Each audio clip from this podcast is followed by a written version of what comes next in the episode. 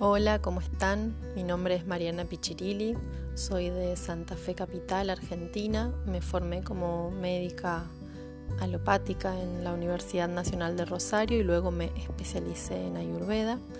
Y es de eso de lo que quiero venir a, a compartir con ustedes sobre la Ayurveda, que es una filosofía de vida oriunda de India, ¿sí? tiene una vigencia hace más de 5.000 años y a mí me ha traído muchas respuestas a mi vida. Considero que es em, una, una sabiduría ancestral que se aplica de una forma tan simple y que tiene teorías tan lógicas que están al alcance de todos nosotros.